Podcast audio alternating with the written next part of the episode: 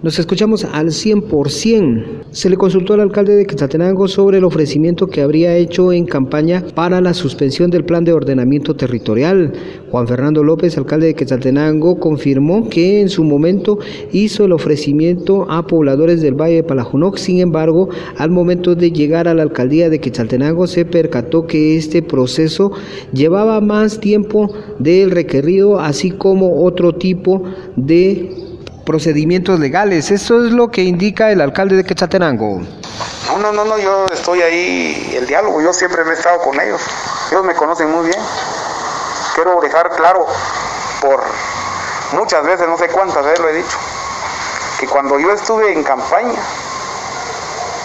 yo le dije a todos, miren, con un acuerdo nació y con un acuerdo se puede morir el pot. Pero ya estando acá, y consultando con todos los eh, abogados, personas que realmente saben de la materia, me dijeron que ya esto es constitucional. Entonces, si lo hacemos, vamos a tener problemas serios.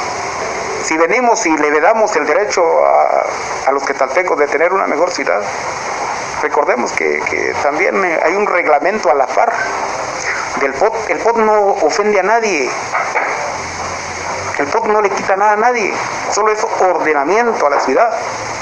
El que realmente deberíamos de atacar no es el POT, es el reglamento que hace valer el POT, donde se cobran las tasas y los arbitrios.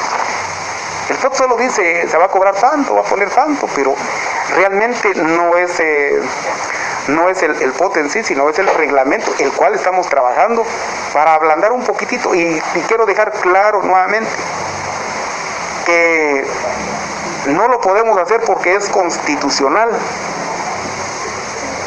a menos que haya una orden de parte de ellos, nosotros lo podemos hacer. Porque recordemos que es el ente rector, es el que rige los arbitrios.